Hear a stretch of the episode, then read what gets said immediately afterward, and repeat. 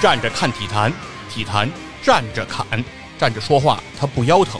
这里有光说不练的细菌佛，这里有 no 看就 bb 的七十一，这里有不懂球尽瞎吹的目击 NBA，这里有你想得到的，这里有你想不到的。站着看体坛，体坛站着侃。播客公社出品，每周三更新，敬请关注。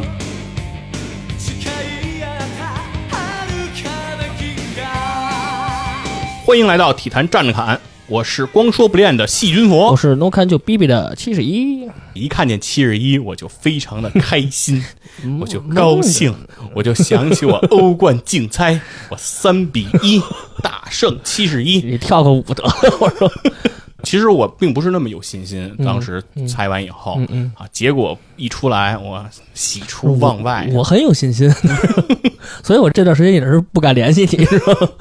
对，然后七十一刚才还在那个我们开始录之前就说要不马上开启第二轮竞猜，对开启了啊。但是根据这个回归方程，我认为马上我就该被修正了啊，哦所以我准备等待一个机会。怕害怕了，懂了，我等一个，个机会，我等刷新之后啊，从头开始记的时候，期待又一场大胜。刚才闲话少叙了啊，嗯我们又跟七十一在一块儿来跟大家奉献一期节目。对对，那今天呢，其实我们会聊一个在体育史上吧，嗯也已经算是一个非常具有争议性的人物，嗯这个阿姆斯特朗，嗯。兰斯阿姆斯特朗，嗯。对，是这个环法的七冠王啊，对。曾经的七冠王啊，现在啊什么什么称号都没有了，对。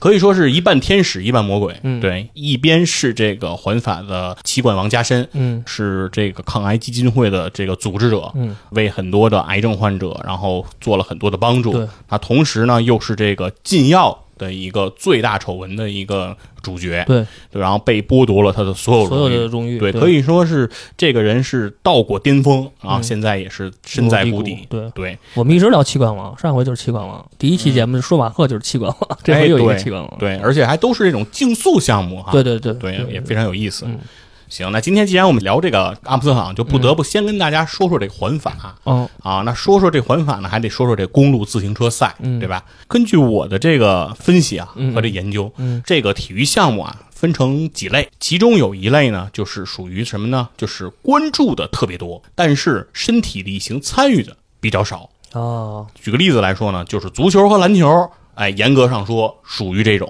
啊对，你看，我跟七十一啊，包括现在正在写这公众号的 TC 啊，对吧？假招子的 TC 啊，对吧？嗯可能这个篮球、足球，哎，都会看。那都会看，对，但是呢，真说去打，哎，已经少，对，嗯基本上就是已经参与的比较少了。对对对，，这是我们的一个现状，至少在国内吧，这种局面还是很大很多的很多对，然后呢，你要再往深刻了说呢，比如像一些什么 NFL，对吧？哎对，这个美式橄榄球，嗯对吧？一到超级碗，哎，嗯汤姆·布雷迪三十年老球迷全都能出来。嗯，但是呢，你说真正在国内谁真的打过这个美式橄榄球？就身边都根本没有人经历过这种体育运动，没错，对这个凤毛麟角了。但是大家很很愿意看，这是这么一类。看个热闹，对，当然还有一类呢，是属于叫就是关注的也不多，嗯，然后参与的也不多，那就嗯基本上我们定义四个字儿，哎，冷门项目。冷门项目，对，那就是比较小众，对对对吧？那就是我们可以说是大家关注度比较低的东西对对对对啊。对，但是还有一种呢，它就是反过来了，嗯。属于大家身体力行、参与度极高，嗯。但是关注这些赛事又是极少。对。举个例子来说，嗯。首先就是这个马拉松，哎对，哎，这就是近些年来，哎，如火如荼啊！这马拉松，就是说，你现在如果是一个跑者，对吧？这个词儿现在都出来了，对跑者。对。你想参与一届马拉松，它都有点难度了，啊对。它都得抽签儿。对，挤不进去了已经，嗯。那天跟那个前粮胡同的杰博聊啊，他就说，哦。现在这个马拉松抽签的中签率低于百分之十，快赶上那个啊摇号的非常难。就是你嗯你真的想去参与一次马拉松，他说都不是很容易的。哦，所以他说这个东西现在越来越火了，所以说真的确实很难参与上。有可能咱们都现在开始关注于健康，关注于这个身体力行。嗯没错，但是呢，你说这马拉松比赛如果直播，有多少人看呢？我记得现在每周日的上午，体育频道都直播，就是咱们国内的一些短跑嗯马拉松。对，但是基本上我就等着，就是因为之前还直播 NBA 嘛，嗯我等着这个马拉松开始之后的 NBA，这一般我就看见都播了。对，都说这个田径是这个运动之母，啊对吧？你说这个跑步，大家其实也不说不爱看，嗯，但是你说这个男子一百米、女子一百米，哎这个对吧什么过一百一十米栏，对吧？嗯二百、四百、八百，嗯大家都还比较愿意看。对，但是，一旦你说到了五千、一万以上，大家确实是喜闻乐见程度就降低了。对对对，你真说马拉松，比如说就是说北京马拉松，嗯，你说你会看它吗？你看什么呢？你是在看北京的市政建设吗？是吧？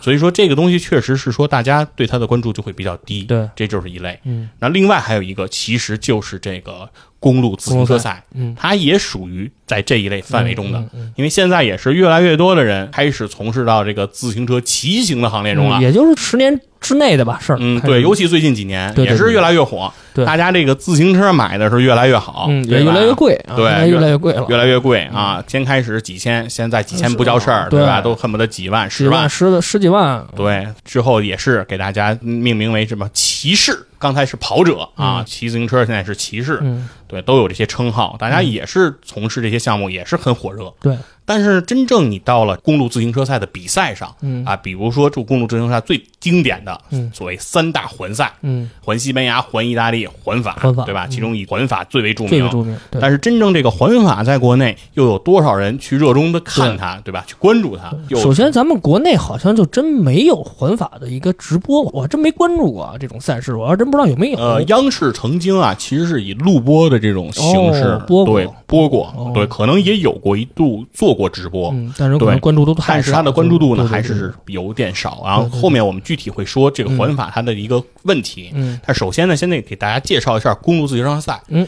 为什么呢？因为是环法，它也是隶属于这个公路自行车赛其中的一个环节。对它是一个重要的组成部分。嗯但它只是其中一部分。嗯嗯对这个公路自行车赛，它参与的这个车队其实它是等级分的，嗯，哦，它不是随随便便分的。嗯对，那我们就可以跟大家说一下，嗯它首先是有这种叫 CT，就洲际车队。哦，对，然后还有 PCT 叫专业洲际车队，或者叫哦职业洲际车队。嗯对，这是第二等级。最上面的金字塔的顶尖，嗯，就是叫世巡赛车队哦 WT。一旦到了世巡赛车队这个级别，你就是顶级车队了。嗯啊，你就非常的牛了。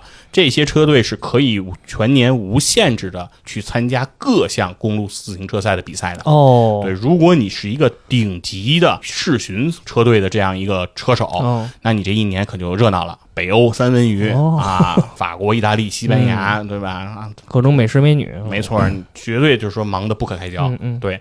但是呢，为什么就是我们说的整个公路自行车赛这个领域，它的传播度依然不高？嗯，就是说，你即便成为了这种叫顶级车队的车手，嗯，甚至是顶级车队的主将，嗯。你在收入方面，其实我们是可以看到的，嗯，很它相对是低了一点现在这个世界公路自行车赛的这个选手啊，挣钱最多的叫这个比着萨甘，是这么一个选手，就是现役的，对，现役的。哇，他大概的年薪呢是六百万欧元。呃，六百万欧元才，，哦。那你要相对于，比如说到我们熟悉的 NBA，两三千万美金这个嗯。勒布朗詹姆斯是这个 NBA 现在应该收入最高的球员，跟他相比，这个收入可能就不到人家的百分之十，反正顶薪级别吧你你肯定跟人家差的是太远了。对对对对对，而且这六百万欧元说白了，到了 NBA 可能也就是个中产特例嘛，嗯嗯。也就是这么个水。对，但是这个是个顶峰的射手。哦。对，基本上这些顶峰的主将呢，大概呢可能是在两三百万欧起，然后哦。封顶是彼得萨甘六百万。哦，对，彼得萨甘能拿六百万呢，首先是基于他是三届世界公路自行车赛的世界冠军，就是在哦各项大赛中最后的总积分，哦，总积分哎、排到了世界第一。哦不仅仅是环法这一个赛事，对一个赛事，对，那然后也基于呢，他是一个性格非常的张扬，嗯哎，非常的在媒体面前能够善于表现自己的人，所以他可以得到这个薪水。嗯那剩下的车手是个什么情况呢？首先，这个世巡赛就是顶级车队，最低工资现在是三万八千一百一十五欧元，哎呦，哎，非常的有人有整啊，这是一个准确数字。这一听就是真的，对，这个收入其实就不高了。嗯，很按说呢，能够到这些车队进行比赛的这些车手，其实已经是在这个世界上骑自行车骑的最好的那几百个人嗯之一了。对，但他的收入其实也就是这个水平。事实上呢，在这个范围内工资的人，就是几万欧这个水准的人，是整个世界公路自行车赛这个成员里挣薪水最多的人。最多的对。这一批人了，对。哦，让剩下的，比如有一些副将，他们可能能挣到十几万欧或几十万欧哦。这个水平。哦，对我们从收入上来讲，其实能看出来，就是如果你是一个运动员，嗯。你选择了职业的这个公路自行车赛来作为你的这个终身的奋斗的职业，嗯。其实你的收入上你会觉得不是很高。嗯。我们还可以看到一个数据，就是现在呢，在这个整个的顶级车队中，嗯。哎，支付这个薪酬最高的车队，嗯。叫天空车队、哦。Sky，这也是一个媒体作为后盾的这样一啊，个。媒体大亨作为后盾，对，作为后盾的一个车队，嗯。他这个车队他支付的工资是多少呢？是三千五百万欧，哦，就整个这一年的。整个运营一个车队，哦，运营车队一年的对。总投资是对。三千五百万，接近一百号人的总工资哦加在一起，就是一个詹姆斯呗，说白了，对，甚至可能比 NBA 的这种最高薪酬的人还要低。啊，肯定还要低，嗯。所以说，我们可以看出来，就是这个也是整个车队现在面临的一些困境和窘境吧。为什么就是说公路停车赛它这个收入低呢？嗯，其中一个最重要的原因就是赞助商的钱那那肯定给的少，很多拿不到车队的手里，哦，他被这个赛会的两大这个协会的组织者瓜分了，哦。并没有像 NBA 联盟啊，像或者说五大联赛的这些足球联盟啊，嗯。把这些钱分配给车队。嗯啊，他们基本上是把车队拿了大头。哦。那赞助商如果赞助这个车队，其实是要通过很多场外的这种影响力嗯。和环节，再来从这个宣传推广上谋取自己的利益，从而再给车队进行输血。那这么一绕呢，就麻烦了，钱就基本上没没多少了。就层层扒皮呗，扒到最后，哎其实车队并没有拿多少，哎，没错。那所以说呢，在这种局面下，其实我们也知道，说如果是现在都是一个金融环境嗯作为这种领先的一个时代了嘛，如果你的钱是不够足够的，那你的传播度一定会受到影响。嗯肯定要受影响，对，这是一个必然的趋势，对不对？嗯那所以说呢，我们也就能看到这一块儿，这是一个在钱上的问题。嗯然后另外一个问题呢，就是我们就回到真正的环法了。嗯环法呢是这个世界公路自行车赛重要组成部分，它是三大环赛之一。嗯。对，那环法这个比赛它有一个特点，嗯，它不是比一天，它要比二十三天，哦，将近一个月的时间。它应哎。该是这公路赛里最长的一个赛事，没错，它是一个最长的赛事，中间它还会休整一天，然后它一共有二十一个赛段、嗯。啊，比赛整个进行二十三天，嗯。是这样一个情况。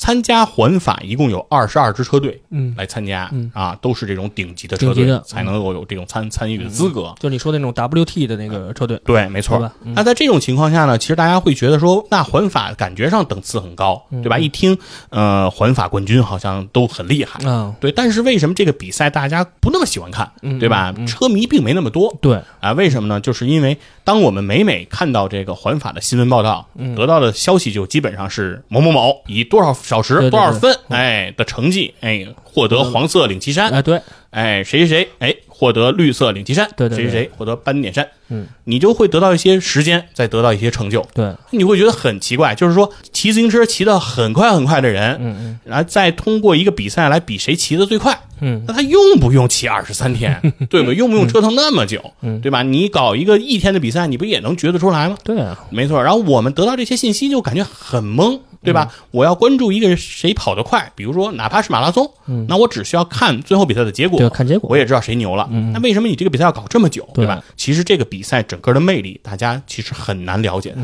对，因为在很多时候我们没有通过这种学习和了解，嗯这个时候其实我们都不知道环法它到底在比的是什么。对，这个就是环法存在的价值。嗯它为什么要搞这么长时间？就是因为这不仅仅是比拼一个人能骑车骑多快这件事情，嗯它比拼的是一个团队在整个一个漫长的周期里。如何去分配和去实现自己的战术，嗯然后来分配自己的力量，然后利用各种的计谋，最终去实现这个目标。对其实它是一个运筹帷幄的过程。嗯但是在我们过往的这种了解当中，这个过程其实很多被忽略了。对，就是大家大众视野里就是认为看谁蹬得快，哎但是肯定不是这意思，没错，那所以呢，今天呢，我们聊这环法啊，我们也不太聊这个具体规则，那对，我们也不太聊这个环法的历史，哎，多辉煌。嗯其实我们也就聊聊这个环法的魅力，哎嗯，我们到底如果看环法，我们看点什么？对，应该看什么？对，这样呢也能帮助大家说，哎，从一个说平时关注的不多的一个项目上，嗯哎，找到一些乐趣，嗯然后把这个项目呢真正能够变成一个我们喜欢的项目。对，哎，从这个角度我们来聊几句。首先，这个环法刚才说了，一共二十二支车队参加，嗯每支车队它不是派一个选手，嗯它只是一个团队。对，这个团队一共有九个人组成。那这九个人呢，他的角色就分为主将、嗯副将、嗯机动嗯和运输，哎，这样哦四个角色。嗯主将呢，其实是一个车队中的灵魂，对它最为重要。那就是说，你的这个车队的主要的目标是什么？那就由主将来决定。比如说，你的主将实力很强，嗯你要争取这个总积分的冠军，嗯，那你这个车队的目标叫一切围围绕这个人去登顶对，嗯来开展。嗯那这就是主将的一个意义。嗯那副将的作用是什么呢？就是帮助主将去完成这个目标。嗯他在比赛中都承担什么职责呢？就是全心全意的做主将的僚机，嗯，全心全意的做好巴里切罗。哎，就是保这个，护主将能够在最关键的时候冲刺，没错这就是超车什么。这就是副将要做的。对那首先呢，副将最极端要干什么呢？比如说主将的自行车坏了，嗯主将车坏，嗯，当时又没有及时的有备用车，嗯，哎，副将你要干嘛？把车你要把你的车给主将给给，主将，对，对让他登，对对，这就是你副将要做出的牺牲。嗯嗯他平时你的工作是什么？大家都知道，骑自行车有一个问题，嗯风阻对于比赛影响特别大。对，那在前面顶风骑，那这件事情在公路自行车赛上有一个专属名词，嗯叫破风，就是要破这个风阻。嗯，而你如果是跟骑，你会发现你很轻松，反而就会很轻松，因为它会形成一个拖拽力。对对对对对你会被一个拖拽力相对来讲能让你的主将省力。嗯那所以副将基本上要承担破风的任务。对，帮助这个主将去这个减少风阻。呃，刚开始是保存主将的体力，然后最后要主将进行冲刺。哎，对，没错，就是这个意思。对所以说，在这个公路自行车赛上比赛上有一个常见的战术，嗯，叫拉火车。啊，对，都是一溜儿，一个车队是一溜儿。对他们要排成一条线，为什么呢？就要把主将放在中间，哎，对，而这个副将是要几个人轮流嗯来在前面顶风破风，而不能说让一个副将从头顶到尾。那就骑不动了。这个是很难实现的。嗯嗯嗯所以说，这是这个副将的一个作用。对所以说很多人说副将他的终点线在哪儿呢？嗯在比赛终点线前的两百米。嗯嗯，对，也就是说，在到了那个时候，副将可以闪身而退，把前面的道路让给主将，由主将来完成。如果大家看过这种公路赛，包括环法的一些比赛，你就看到，就尤其是快到冲刺点的时候，非常明显，就是中就是那个本来是排成一字形，然后结果前面两三辆车就突然闪开，然后一辆车唰就冲出去了，对，这就是这就是刚才军佛讲的这个，没错，这就是副将的一个价值。对对，哎，那另外还有一个角色叫机动，机动是什么意思呢？就是说，在这个比赛中，除了主将、副将在做这种战术配合，嗯那其中还有一些人他们在伺机而动。嗯哎，就是说他们在这个车队中的角色是用来干扰嗯和刺探敌人的这种情况。哦比如说，因为大家都看到这个自行车比赛啊，它经常是以一个集团的形式啊对，在在登。嗯为什么它会形成这个形式呢？是跟它最后的这个计时规则有关。嗯环法自行车赛的计时规则是什么呢？是说，只要你的前后的这个车手之间，你的车轮有重叠，嗯，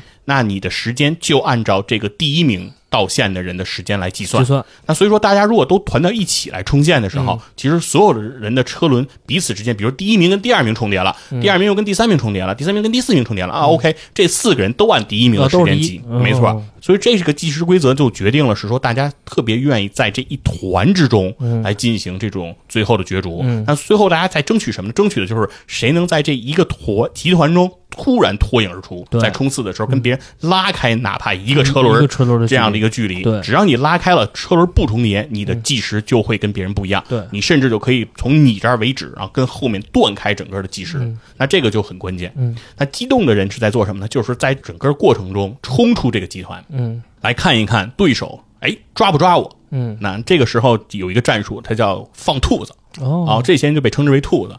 那这些人就会冲出去，那看对手抓不抓我。嗯。如果对手觉得说你这个兔子冲出去，很有可能最后会提前冲线，嗯。哎，会把打乱我们的这个得分计划、战略部署哦。战略部署，那他们大部队就会很快的把兔子追上，追上。然后把它蚕食在自己的这个集团之中。集团之中，没错，这个就是机动车手的一个作用。嗯，哎，最后一个关键的一个说法出来了，叫运输。输输，嗯对，其实这就是刚才说呢，在环法中每年拿着几万欧元的人在做的一个事情，也是这个整个比赛中相对人数比较多的一个群体。嗯那他们在承担什么职责呢？嗯其实跟大家说一说，也觉得挺有意思的。嗯环法这个比赛啊，它的持续时间非常长，对，它每一个赛段大概都在两百公里左右，哦甚至以上的这样一个距离。那按自行车的这个行驶速度呢，基本上都得是四个小时左右起步了，对，嗯非常漫长的一个过程。嗯它在这个过程当中，你的主将、你的副将是需要补补充充给养，对补充。对吧？是需要喝水的，嗯。是要吃东西补充能量的，对。否则你没办法从事这么长时间的一个有氧运动。对。那这过程中你的给养怎么办呢？嗯。对吧？其实赛会是允许每个车队在后面配备给养车的，就是有汽车是跟在跟着的跟着的，但是汽车不能跟着这个自行车的这个集团特别近，对对对。对，它要拉开一段距离。嗯。而且呢，每一个给养车的排序也是有安排的，哦。也就是说不大家不能并排着走，因为没有那么宽的路。对没有那么宽的路。对，所以说，但是二十二个车队嘛，从第一个到第二十二个，其实嗯整个汽车的车队都会排很长。嗯。那在这个过程中，如果你想象一下，主将正在准备这个冲冲刺的时候，嗯。想要补充一下之后冲刺，嗯，那这个时候发现自己啊没水了，想喝点水，副上后头去取水去，对，那副将带着他说走取水去。啊，然后取完水走吹回去，啊对吧是吧？简直是不可想象，不可能。那嗯从谁承担这个职责呢？就是这个运输嗯这个角色来承担，他们就会跟随这个集团，跟随自己的主将，嗯在这个过程中来骑行。当主将需要去补充给养的时候，他们就会第一时间的向后拉到自己的这个补给车上，嗯拿回自己的这个给养，嗯，然后再奋力的追上集团，追上这个把这个给养送给送给自己的主将和副将，对，周而复始，一直就是在重复的做这个工作。嗯，而这个主将呢，基本上身上携带的辎重都是很轻的，对基本上可能就带一瓶水，甚至喝完就扔，对对，水壶都不留着，嗯嗯，对，为了减少这个配重嘛。对对对对对，但是运输就不一样，运输从车上取水，那就是有多少能装多少，对自己能背多少就背多少。嗯你背的越多，你能给主将争取到的时间就越多，多，对对对，没错，所以说这个也是非常重要的一个角色。嗯，我们中国人也是有人参加这个环法的。哦啊，其？中我们第一位参加环法的这个车手、嗯。叫这个季承，嗯，他就是这个荷兰车队的一个车手，车手他的角色就是这个运输。运输兵，嗯哎嗯，他这个在这个环法这个比赛中啊，曾经啊，他拿到了最后的总成绩，嗯，拿到了第一百六十四名，这个是所有参赛选手最后一名，哦那就是因为后面有很多人退赛的，哦，对，就是这个运输其实职责也非常的重要，就是因为每个赛段都有关门时间，嗯。你必须要在规定时间内到达终点，嗯你才能继续下一个阶段继续干这运输。啊就跟达喀尔一样，对，说，这个运输你也不能说是说我就是个运输的，我就不追求名次，对吧？只要到了就行，那不对，那是不行的，那是不行的，你也得按规定时间才能到。那所以这样的话，很多人的运输工作也是不能从头到尾的。嗯所以继承虽然他是排名最后一名，嗯但他其实是整个在全程中完成了自己的运输任务的，嗯这点也是非常不容易的。嗯所以在环法上，除了我们刚才说的叫黄山，对吧？叫做这个总积分第一，嗯然后绿山叫这个冲冲刺赛段第一。嗯，冲刺赛啊第一，斑点山、圆点山是叫做这个爬坡赛段的啊这个积分第一。对对对，除了这种比较正向的这种激励、这种竞技方面的这种成就以外，还设立了一个叫红灯笼奖，哦，哎，就是颁给这个完赛的最后一名这个选手。嗯。啊。其中也有一些戏谑的意味啊，就说呃完成的比较晚啊，啊需要提着灯笼，哦，要不找不着你，对 才晚能找上下下班了，啊对才能到对，有点戏谑。但其中呢，颁这个奖的意味也是说激励每一个人。尽可能的去完赛，对。因为整个赛段也是非常的艰苦，嗯。这个就是整个环法我们可以看到的一些东西，嗯。就是说整个这个车队之间的配合和运作是非常复杂和繁复的，对，啊，不是我们想象的说大家就是拼灯啊，对对轮的这么一个这么一个事情了。嗯，所以说希望大家呢，就是说如果感兴趣，哎，嗯。可以呢关注一下这种世界公路自行车赛，尤其是这个三大环赛，嗯。它的魅力还是很丰富的。嗯，这个比赛中呢，其实对于这个法国、意大利、西班牙的这种自然风光哎的这种介绍也非常的好。他们都有时候是在一些山间比赛，其实看看是欧洲啊这些，他们的景色也是非常美的。对，而且他们选择的这个路线呢，基本上也是非常风景秀丽的这个地方每年的这个环法这个路线啊都有变动，嗯哎，都不一定固定，嗯但是最后的终点一定是香榭丽舍大道哎，这是必然的。那其实每年定这个路线呀也非常的艰难，嗯就是因为各地啊都在争。哦。啊，都希望通过环法这种在世的直播，把自己这个旅游资源哎，旅游资源搞活，进行广告。对，对，那所以说，其实每个地方来申办这个环法的路线，都是要给这个赛会组织者要付费的，嗯。哎，这是要付钱的。前提呢，你的风景也是一定要过关。的。一定要过关。对，嗯。所以说每年五月的环意大利，七月的环法，嗯。九月的环西班牙，哎，这都是三大环赛非常盛大的赛事。所以说，希望呢，通过我们今天这个期节目吧，哎，对，讲解了一下这个环赛的这样样一个算是魅力所在吧。对然后给大家一些小的这种观赛的提示。如果大家有兴趣，听完我们这期节目，可以找一些原来的视频啊，一些公路赛的视频看一看。听完我们这期节目，能感受到一些不能说规则，就是能感受到，其实整个这一个车队有好多的军佛界的四种分工都不容易，嗯对吧？哎对，嗯然后这种四种分工它是怎么有机的结合？啊，对，它是怎么配合的，嗯对吧？然后主将的意图，然后是怎么样的？然后是怎么刺探对方的意图？哎，对，对方在这一赛段究竟是想要去冲刺，哎，夺冠，嗯，还是说想要保住什么样的一个位置？嗯哎，那这些其实都会跟你的这样一个策略有一些相关的调整。对，所以环法呀，这些人不仅仅是在用腿蹬，嗯，哎，还在用脑子算。还。有心理战，没错，对。是非常非常其实我其实我之前就是也知道主将和副将，但是你嗯。刚才说的机动和运输，运输我知道，但是机动我还真不了解这个放兔的这个战术，还真不知道。对，其实这是一个很关键的事。对对对对对，所以说这个转播呢，其中有一个最大的问题，就是因为啊嗯，赛事时间特别长。嗯嗯。哎，它这个赛程周期嘛，四个小时起步一个赛段，那大家观看的时候，他可能会有一些疲劳。嗯。那他基本上他的这个最精彩的时刻，基本上是出在冲刺之前一小时对左右，这个时候其实是整个战术啊最丰富的一嗯个时候。嗯嗯对，然后另外其实有一个小环节，其实是想问问七十一的，嗯你有没有想过一件事儿？嗯他们环法骑自行车骑这么长时间，刚才咱们都说了，得吃、嗯得喝，嗯怎么排呢？嗯，运动员身上是不是会带着一些像像那种排尿或者说尿不湿这种，或者会会不会有？要不然那不可能这四个小时。嗯，你要说正常的这种小姐应该都带尿不湿什么的这种比赛，因为我觉得也不会吧，因为毕竟自重要大。其实不是的，对嗯他不可能带尿不湿，因为带完尿不湿，你排完的这个重量，你就永远得带在身上。对对，带在身对，上。这是多么恐怖的事儿！嗯嗯所以其实特别有意思。环法啊，很多人看这个比赛的时候都会觉得说，这是不是一帮基佬非常爱看的比赛？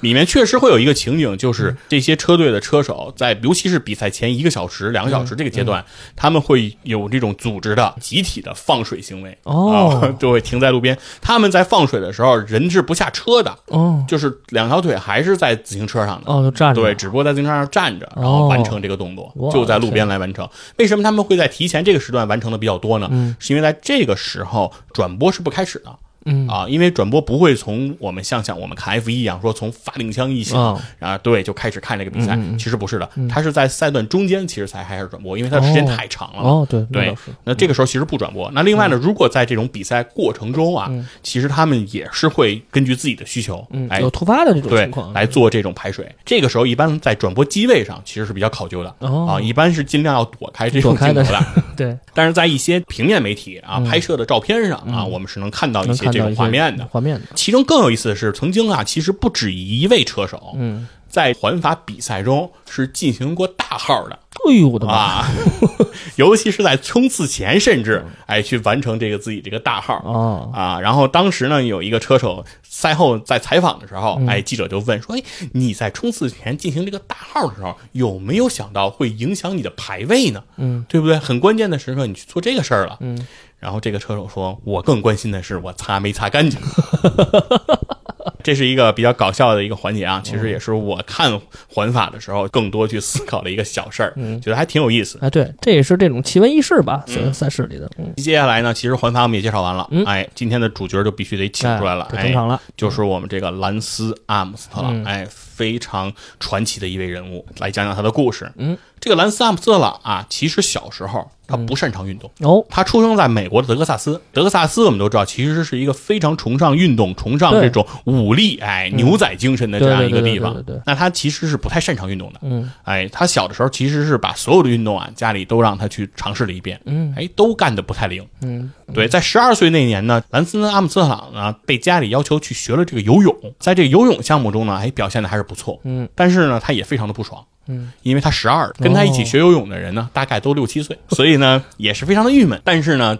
他在这过程中就是非常的要强，嗯。哎，非常的较劲，嗯。对这种感受非常不好。嗯。他就想尽快的提升自己的水平，去追上自己的同龄人，嗯。哎，追上那些已经哎训练了五六年的人，把自己的能力发挥到极致。那在这个过程中呢，兰萨姆斯特朗参加了很多的比赛，嗯。在这个比赛中，他就体现出了一个特点，嗯，他非常不屑寒暄，就是在比赛前嘛，大家都哈拉哈拉嘛，对吧？就是啊，你好我好啊，啊聊聊呗认识认识，嗯对，social 一下。嗯阿姆斯特朗对这个行为非常的不能理解，嗯，哦，他觉得这种寒暄完全是在浪费时间。嗯没必要因为，他的眼里只有胜利，他认为赛前寒暄这个环节啊，特别不能让人接受。嗯，他觉得在这个时候应该更多的去激发对对手的恨意，哦而不是跟对方寒暄成为朋友。哦，哎，这就是他的一个性格特点。甚至我们可以看到，说这里面有乔丹、有科比，这些真的是极致运动员的这种影子了啊。对对对对对，啊，在十五岁那年，这个兰斯阿姆特朗啊，他参加了铁人三项的计时赛。十五岁还没有开始进行这个自行车的这个这个对训练，但铁人三项里面，其中就有自哦，行车了，也包含自行车，对吧？对对对，对跑，步、游泳、自行车，对，没错。嗯。他参加的其实是这种成年人的这种组别的比赛。哦，啊，上千的成年人来参参赛。嗯。他在这个过程中呢，是拿到了第三十二名，也不错了，成绩已经非常不错了。第二年他又参赛了，嗯。还是同样的比赛，嗯。哎，还是面对这些成年高手。嗯。这次他的成绩已经提升到了第五名了。哦，这就说这一年来说他的成长非常快，对，所以说明他在这个过程中其实是非常非常的在追求自己的极致，嗯。哎，是这样一个人。嗯，九二年呢，兰斯阿姆斯特朗就终于开始了自己的职业自行车手的啊，生涯，开始了，嗯。哎，开始进入车队。但是呢，九六年他真的要开始他的环法的时候，嗯。在外界很多人对兰斯阿姆斯特朗是非常的看好，嗯，觉得这绝对是一个冉冉升起的歌坛新星。新星，哎，，在这届环法中，很多人都认为兰斯阿姆斯特朗很有夺冠前景。嗯，哎，大家都在看好他，开始准备走向巅峰之路的时候，哎，对，大家都在期待着他是不是可以创造这个辉煌。嗯，就在这个时候，兰斯阿姆斯特朗退赛了，哦，哎，没能参加这次比赛。嗯，刚开始他认为自己啊得的是支气管炎。哦，啊，老喘，对，因为有喘的这种情况。嗯那这样呢，就是说，因为你有支气管炎，你呼吸系统有问题，你参加环法这种艰苦赛是不可能的。对，那所以先退赛去做治疗。嗯，一治疗不是支气管炎那么简单，对。对，而是患上了高温癌。啊，高癌，而且他检查出高温癌的时候，已经是高温癌的晚期。嗯，这个癌细胞已经在他的脑部和肺部扩散了。哦，就是基本上这人就完了。对，这是一个非常非常惊险的时候。嗯对，可以说基本上是要你命了。对，而且这个年代大家记住一下年份啊，是九六年，对呃1996医学年对医学条件还很一般的时候，啊对，相对来说没有现在发达嘛，那是肯定的。嗯对，但是兰兹阿姆特朗呢是选择了一个积极治疗。哦哎，他根据医生这样提出的这种建议，建议嗯对，然后进行了脑部啊、肺部的这些手术。切除，然后嗯同时，哎，对，独高侠由此诞生，是吧？嗯，说安萨姆特朗之所以后面能取得辉煌的成就，很多人说是不是因为他只有一个睾丸哈，是吧？独高侠，他的，自重比正常人轻，哎，对，这是不是一个优势呢？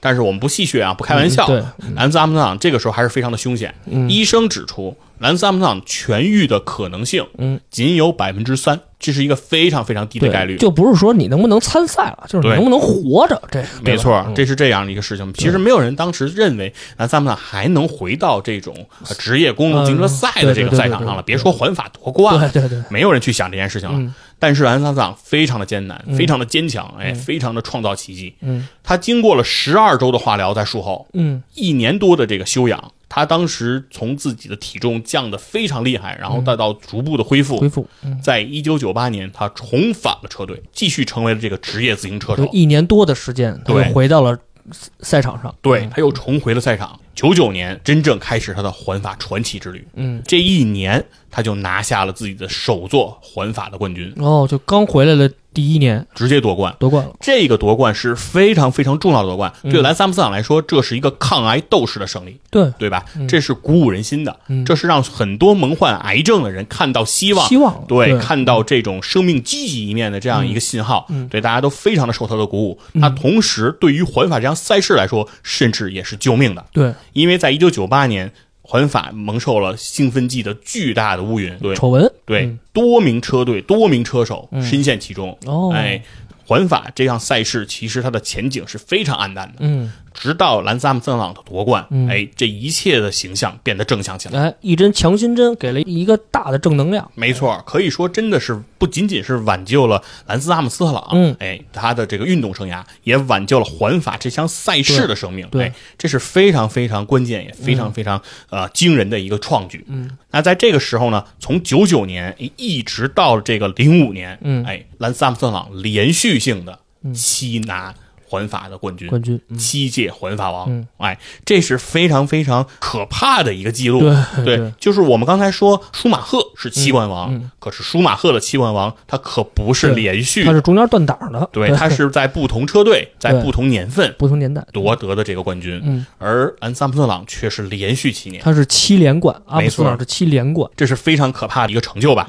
嗯，尤其是在零四年，当时他是夺得了自己的第六冠，嗯哎，当时已经成为六冠王。六冠王，哎，那他夺冠的那一刻呢，当时的美国总统布什不是那给阿姆斯特朗打了岳阳的电话，哦，说你真的是美国最伟大的人，这是总统给到的兰斯阿姆斯特朗一个至高的一个评价。这很少见了，对，当时兰斯阿姆斯特朗也是作为美国的英雄，嗯，对，走到哪儿都是大街小巷，哎，都是欢呼，哎，嗯。都是这种崇敬，甚至于我觉得他可能就是啊，漫威宇宙里这美国队长 在现实中的这种写照。对。一个人对吧，在这种啊局面下，然后重塑自己的身体，然后追夺这种巅峰。嗯但其实与此同时，当时来说，兰斯阿姆斯特朗也也受到了一些争议。哦首先就是他的一个性格，嗯他对于眼里只有胜利这种极致的追求，包括赛前的这种对于寒暄的不屑，嗯然后赛后对于这种对手可能有一些不尊重等等这些行为，哦也是充满了一些争议。大家会认为他的性格太过孤傲，对哎，孤傲了，嗯攻击性也过强，嗯对，这也是媒体一直对他的一些微词。可能他在这个圈里可能没什么朋友，我们感觉是吧？哎，没错，确实有这种可能。嗯嗯在两千零三年发生了一个事儿，嗯在冲刺距离终点线四公里的时候，哦在这个兰斯阿姆斯特朗前方啊发生了事故。哦，哎，然后阿姆斯特朗呢，这个时候他选择的是骑下公路，骑到了乡间田野，哦，然后骑行了一段，然后绕过事故点，再重回公路。这个是规则允许的吗？呃，这是规则允许的哦啊，这是这个，但是很多神可能并不会这样去来操作。哦，但是兰斯阿姆斯特朗当时选择这样一个做法呢，是为了后面救援的这种救护的人员更快速哦，的可以、更快速可以到达这个现场，对到达现场哦来疏解这样一个公路的一个情况。嗯这一幕甚至当时惊掉了很多记者的下巴，哦，很多的记者都很吃惊的看到兰斯阿姆斯特朗这样做。环法比赛中这样操作的运动员非常多，嗯嗯，但是他们没有想到阿姆斯特朗是其中之一。哦，这由由此可见，就是阿姆斯特朗在他们心里给他们留下这种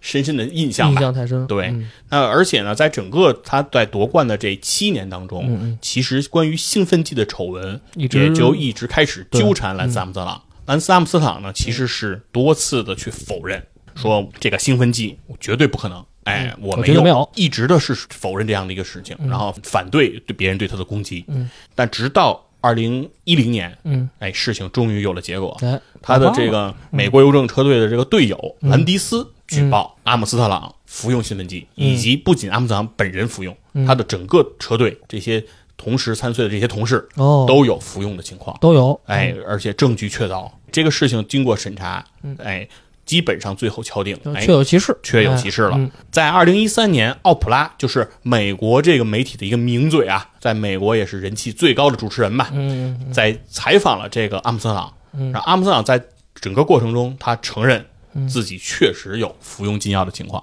哦，哎，在这一次的时候他承认了，嗯但是呢，在整个过程中，他的表现还是非常的狂傲，嗯。对他的态度并没有做这种认错，嗯。对他曾经说出这样一句话，叫做“如果不用禁药，没有人能夺得环法冠军”，这就是当时他的态度，嗯。就是他是在这个过程中还是依然的非常的狂妄，哦，对，那因此他也受到了很多的攻击，嗯，很多质疑和攻击，对，在美国的大街小巷，当时所有人都开始倒戈，他的所有赞助商都离他而去。嗯，哎，然后所有的当时他甚至他那个走在路上被人认出来他是阿姆斯特朗，嗯这个时候不再迎接他的是鲜花和掌掌声嗯对，而是谩骂和攻击。嗯然后甚至他的朋友当时认为阿姆斯特朗可能有崩溃的这种边缘。就可能会会跟就得神经病似的这种，就就会精神可能会会会有问题。对，而且他确实做了一些让人觉得匪夷所思的事情。哦，他在一个非常高档的餐厅，哎嗯，给了餐厅支付了一笔巨款，只要求餐厅做一件事情，嗯。就是免掉今天用餐所有顾客的单，哦，然后我请大家吃饭，对，嗯。然后由餐厅出面告知说，今天由兰斯阿姆斯特朗请客，哦，对，兰斯阿姆斯特朗希望你能接受他的好意。哦，对他只求有人认为他是好人。哦，对，这个时候其实他也是非常的纠结和崩溃。嗯嗯我们换句话说，兰萨姆斯特朗一方面深受这种兴奋剂的丑闻，嗯那同时呢，在抗癌这个这件事情上，其实他也是做出了一些辉煌的贡献。嗯嗯他成立了他自己的基金会，然后并且为这件赛事是奔走，啊，做过很多慈善赛对来为这个筹款。嗯，他同时呢，兰萨姆斯特朗呢还身体力行的去探望这个癌症患者，嗯患者，对他去探望癌症患者，而且他在探望癌症患者的时候，他做的事情非常的惊人。嗯，他是不允许媒体和他一起进到病房来看这些患者的。他认为这些媒体会打扰到患者的生活，哦，他是只身进入病房。嗯，对，媒体要留在病房之外。之外，然后，因为他说他也不希望自己通过看望患者这件事情来作秀和炒作。哦对他认为这是他自己要做的事儿。嗯，而每次每每他从病房里走出来，根据媒体的描述，兰萨姆斯特朗的神情会变得更加痛苦。哦，甚至比他进入病房之前忧心忡忡更加的深刻。也就是说，他在他眼里，其实整个抗癌或者说帮助别人、帮助癌症患者这件事情，在他心里的责任是非常重的。嗯，他曾经其实，在雅典奥运会上，黄色的腕带，也就是象征着这个。帮助高危癌患者这样一个组织也是非常的风行，嗯，对。那同时呢，暂时通过了禁药的这样一个风波吧，整个国际自盟也是取消了兰斯阿姆斯特朗所有的环法冠军，所以他的七冠王全部剥夺。对，其中其实这是有一个谈判环节的。嗯，当时是说，如果兰斯阿姆斯特朗承认自己服用禁药，并且愿意帮助作为污点证人吧，嗯，来指证一些事情啊，来能够揭露出更多的兴奋剂丑闻。嗯。如果他选择这样做，国际自盟是说愿意帮助他保留他其中五个环法冠军的头衔。哦。但是兰斯阿姆斯特朗拒绝了合作，，no，所以说他就把七个全部丢掉。这个事情也是阿阿姆斯特朗的一个选择，也可以看露出他的性格他有他对他有自己的特性，对，直到今天吧，嗯。阿姆斯特朗也说过这样一句话，嗯，说我什么也不想改变，嗯，我承认我需要一场自毁式的打击，嗯。啊，这会让我重新开始，我现在只为自己而活，嗯，哎，这是他最后经过历经沧桑吧，嗯。说出的这样一句话，所以说其实我们今天呢后面结束阿姆斯特朗的故事之后，嗯，其实有一个话题是必须要展开的，对，其实就是关于兴奋剂这件事情，没错，因为这个是跟竞技体育，我觉得最紧密相关的一个话题。对那就是说，竞技体育感觉上是离不开这件事情。对哎，每一个人，哎，那个在从事竞技体育的时候，好像都会被受到这样的质疑、质疑，哎对对哎和攻击。就是包括，其实我们也知道，很多人，哎，也被这个禁药困扰着。对，那所以说，其实我们也是想聊一聊整个的这个兴奋剂和竞技体育之间的这种相对的一个关系吧。对，啊，然后七十一呢，其实现在也已经马上啊要成为这个反兴奋剂大使了，对不对？别听他胡说八道，没有，嗯，对，反正带有着强烈的这个对于这个兴奋剂的这样的一些啊观点吧，对对也是非常想说两句。对对对。嗯其实，首先啊，这个兴奋剂这个事儿呢，我个人啊，我先说我个人，我是极力反对的。为什么？因为众所周知的原因就是，如果说运动员服用了兴奋剂，那么肯定是会提高自己的运动成绩。就首先是破坏了什么？破坏了这个奥林匹克精神中这个公平竞赛的原则。哇，一上来就是上上纲上线，必须上纲上线，因为奥林匹克宪章宪章，嗯，它有内容，就是相互理解、友谊长久、团结一致和公平竞争。嗯这奥林匹克宪章中规定了有公平竞争这么个环节，但如果说你服用了禁药，嗯，你通过禁药来提升自己的成绩，那么你就打破了这个游戏规则。就是我们生活中，包括我们工作中，都是要有一些制度和规定的。嗯比如说在公司上班是有公司规定，比如说一些特殊行业啊，都会有一些这个特殊的行业的规定。如果说你破坏了这个行业的规定，那么你当然就会被整个行业去排斥。嗯，所以我觉得这个禁药这个问题就是这样。而且在这个二零零九年，联合国教科文组织在一次会议上就通过了反对在体育运动中使用兴奋剂的国际公约。这是一个国际公约，也就是说，所有的运动员，只要是你参加国际运动的所有运动员，你都要遵守这一条规则，这是一个基本的原则。所以我觉得这个是毋庸置疑的。兴奋剂这个在运动场上，包括场下都不应该，从来不应该存在的一样事物。我觉得，嗯，简单归纳一下兴奋剂的一些事件吧。好，啊给我们讲几个故事。哎，首先就是在上古时代了啊。嗯其实国内的一些朋友们，大家都知道，这个兴奋剂应该大部分是在奥运会上赛场上。对，但是其实早在一八六五年，嗯在荷兰的一次游泳比赛中，就发现有选手使用兴奋剂。那个年代可能包括一些报道啊，都不是非常的广泛，所以可能这事儿好多人都不知道。然后在一八七九年，又有关于自行车运动员，哎，就像这个阿姆斯特朗一样，嗯自行车运动员在比赛中有这个服用兴奋剂的报道，就甚嚣尘上了。嗯但是，首先在一九零八年的伦敦第四届伦敦奥运会上，嗯意大利马拉松运动员叫这个彼得里，跑到终点后突然就昏迷了。嗯所以被这个广泛的被媒体啊，包括被一些专业人士认为他是服用这个刺激性的药物。从这儿开始，好多这种运动员都开始服用类似药物来提高自己的这个成绩。结果在一九五二年的挪威冬奥会上举行滑冰比赛时，赛场的工作人员就发现，在这个更衣室里到处都是用过的运动员用过的针管儿嗯，和这空药瓶儿。这个是有照片为证的。对嗯，这个镜头其实真的是叫触目惊心对啊，，非常的恐怖，就大家都就觉得好像服用禁药和兴奋剂已经成为了一个运动员的标配，嗯这是很恐怖的。所以在几年后，在一九六八年，在第十届冬奥会上，奥运会的禁药委员会就开始了这个。第一次的，就是奥运会历史上第一次的列了一个禁药名单。首先是这个，一共分为五类，一共八种。结果在同年的夏季奥运会，也就是墨西哥的夏奥会开始执行。也就是说，现代奥运会一九六八年开始才开始进行反兴奋剂的检查。嗯所以为什么五二年的时候有这么多运动员进行禁药？因为当时没有反兴奋剂检查。其实这个还真是我不做一些功课，还真是不知道。我以为早就有这个反兴奋剂的这种嗯工作了，但是还真不是。后来就是我们所知道的，好多大众都知道，就是奥运会历史上最大一宗这个兴奋剂丑闻啊，就是约翰逊一九八七年的田径世锦赛一百米冠军，九秒八九秒八三嘛，当时是嗯创造打人类奇迹。对嗯，是成为世界第一飞飞人啊。嗯结果在八八年的奥运会上，百米赛又次夺冠，而且打破了他之前八七年的一个记录，现在是九秒七九，又获得了一个冠军。结果呢，国际奥委会做出了这个约翰逊药检不合格，收回他的金牌的举动。其实这约翰逊当时就是已经承认了，在几年前就开始服用禁药，嗯，然后结果他在八七年的奥运会纪录也被取消，然后终身不得执教。我觉得在奥运会这，首先在从奥运会这个层面来说，这个兴奋剂对于整个体育界，包括奥运会都是伤害是非常大。嗯，我不知道军佛在这方面有没有一些别的这些看法啊？好，今天啊，就是说，呃，服用兴奋剂一定是不正确的啊，那肯定这件事情是毋庸置疑啊。嗯但是确实有一些事情和我们普通体育迷的想象是不一样的。嗯事情是在哪儿呢？我们当我们谈到兴奋剂，我们就会非常的愤怒，对哎，非常的谴责。嗯但事实上，我们不知道的一件事情是，兴奋剂并不是一开始就被所有人深恶痛绝的。嗯嗯在我们竞技体育发展的一百多年前，嗯其实兴奋剂是一直伴随着竞技体育在一同发展的。嗯，其实一讲到一个案例，说是一名马拉松的运动员在奥运会上昏迷了。对，他为什么昏迷了呢？嗯是因为他在这个比赛中狂灌了白兰地加士迪宁。哦，白兰地我们知道，是酒，对不对嗯士迪宁又是什么？对吧？士迪宁在中国有一个我们更熟悉的名字叫千机毒，哦，它是什么呢？它是耗子药的主要成分。其实就在当时那个阶段非常上古的那个时期，其实人们为了追求这个运动成绩，其实是无所不用其极的。对，纯氧、嗯鸦片，嗯都会往上上。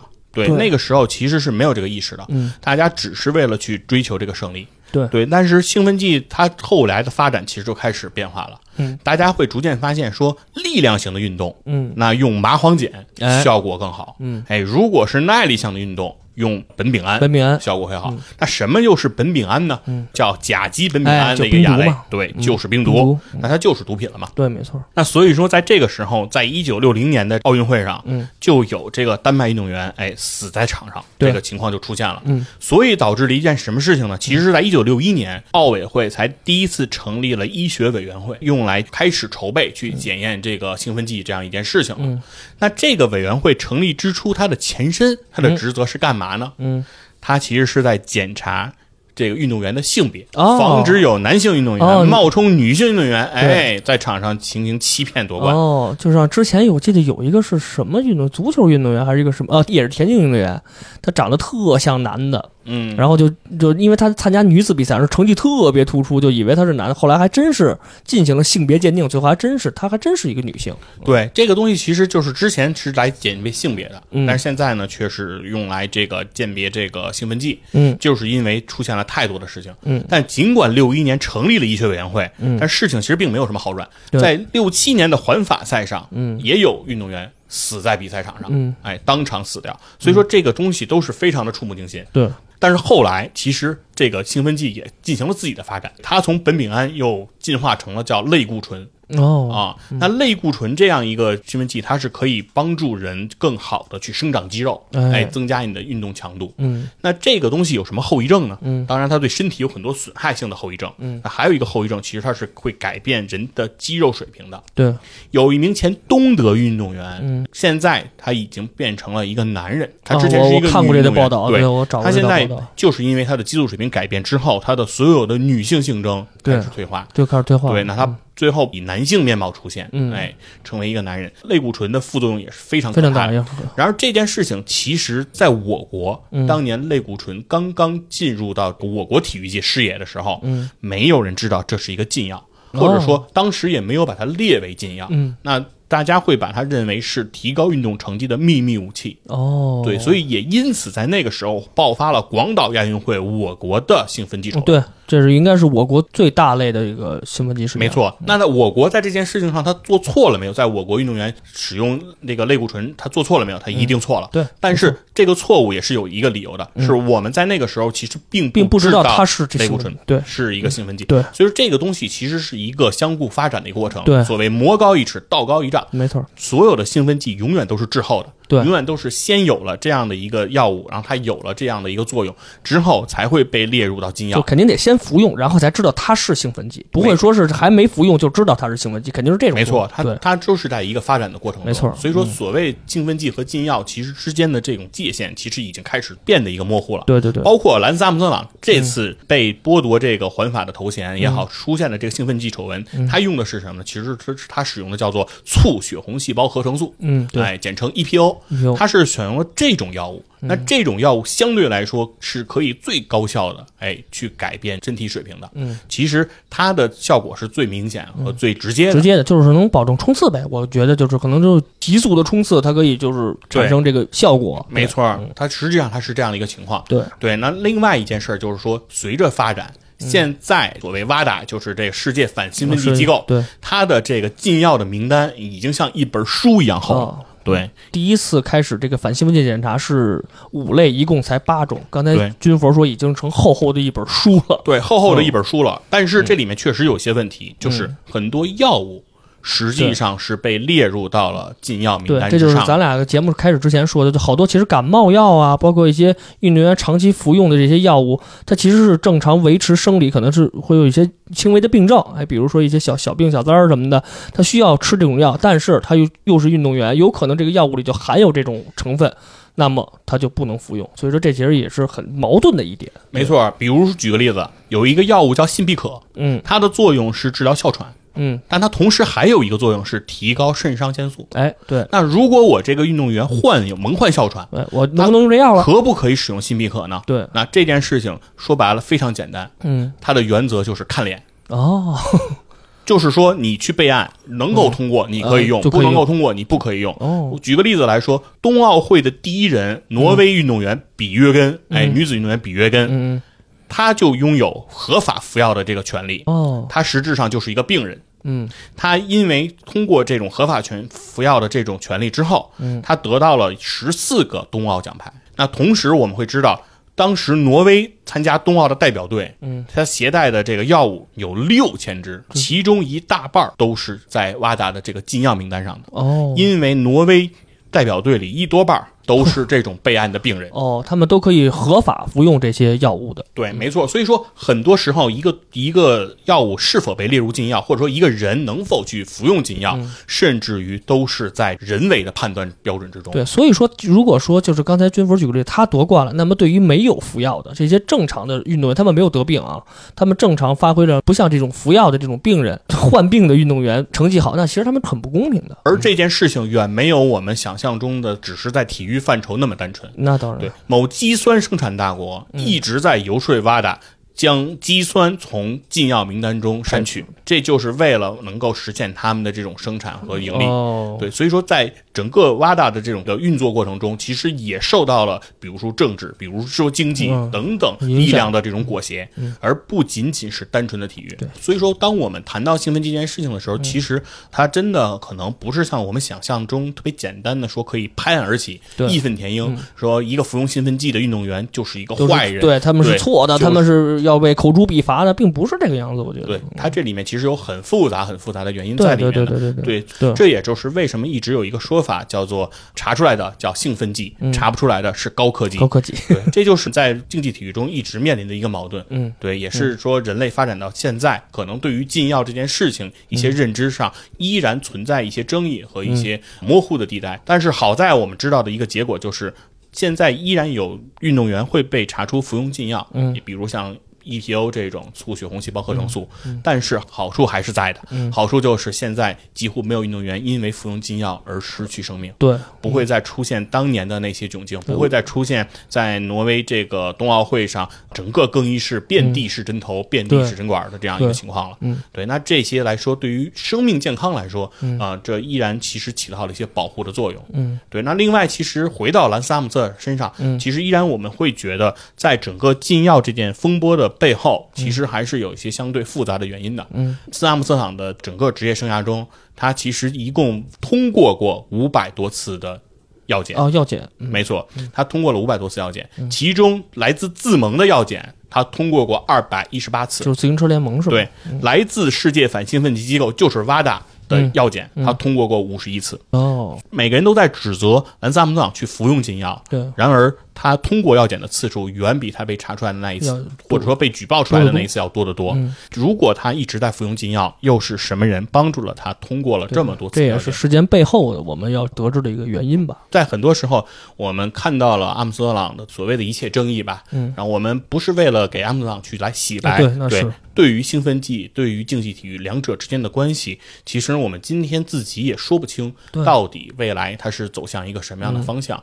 那人类究竟通过药物来去提升自己的竞技水平，是不是一个可以去争取的一个路线？我们也是不得而知的。因为很多时候大家会说，服用这些药物对身体会造成损伤。对，但是事实就是，只要从事竞技体育这项活动你的身体必然造成损伤，对对吗？我们都说竞技体育在追求什么叫三从一大，嗯，对吧？从难、从严、从实战出发，对那后面是大运动量训练。对这种大运动量训练其实对机体的伤害就是非常严重的。很多运动员在训练过程中受到了非常大的伤病，甚至影响了自己退役之后的健康生活。，体育运动本来就是对身体有极大损伤的，这个话要修正一下，啊不是体育运动对身体有极大损伤，是是训练。一旦你从事竞技体育，作为体育职业运动员，那对身体一定是有损伤的。有损伤的，嗯，没有一个职业运动员的运动生涯中，或者说他的生命中是不伴随伤病的，对对对对对，一定是这样的。所以说，我们知道每个职业运动员都是很不容易的。对很不容易的，那所以说也有一句话嘛，叫做奥运会上的时候嗯。是上千万的人，急需运动的人，在观看着场上几十个 急需休息的人 运动。对，没错，对。对，所以说这个呢，也是其实竞技体育可能我们更多要去思考的一些事情吧。就是在我们观看比赛、感受这些激烈精彩的赛事带给我们的这种激荡的时候，在我们唏嘘到说运动员的一些人生经历的时候，我们可能可以思考更多的是，到底竞技体育对于我们除了身体健康之外，它的意义对更多的是什么？对，那究竟带给我们除了我们身体和物质上的这种东西，对于我们的精神力，它到底给了我们怎么样的一个财富？可能是更多的竞技体育给我们带来的东西吧。也是希望通过本期节目让大家了解，比如说今后的体坛又发生禁药事件，大家希望在气愤之余，客观的、真实的面对这个事件，不是说运动员百分之百就是错的，他可能背后的事，大家有可能再过五年、再过十年才知道，哦，背后还有故事。所以说，大家不要刚开始义愤填膺，需要客观的面对每一件新闻界的事件。对，希望大家都能多换个角度吧。对，然后可能你多换个角度，多进行一些思考，嗯然后可能对你自己本身的收获也会更大，也会更大啊。嗯这也是我们今天这期节目吧，从环法的魅力，然后到公路自行车赛的不易，然后到阿姆斯特朗的传奇，传奇哎，嗯最后可能是谈一谈。我们真的对于兴奋剂的这样一些想看法法和看法。嗯对对这期节目，其实我们真的是有很多自己想表达的内容在里面啊，也非常希望听到这期节目的朋友，嗯哎，可以在评论区留下你们的看法。哎对哎，嗯这一点也是我们希望能够进行一些碰撞和交流的内容。对对，没错。嗯嗯，那好，那我们的节目今天就到这里。好的，非常感谢大家的收听，哎，感谢收听这期体坛站着侃，下期再见，拜拜。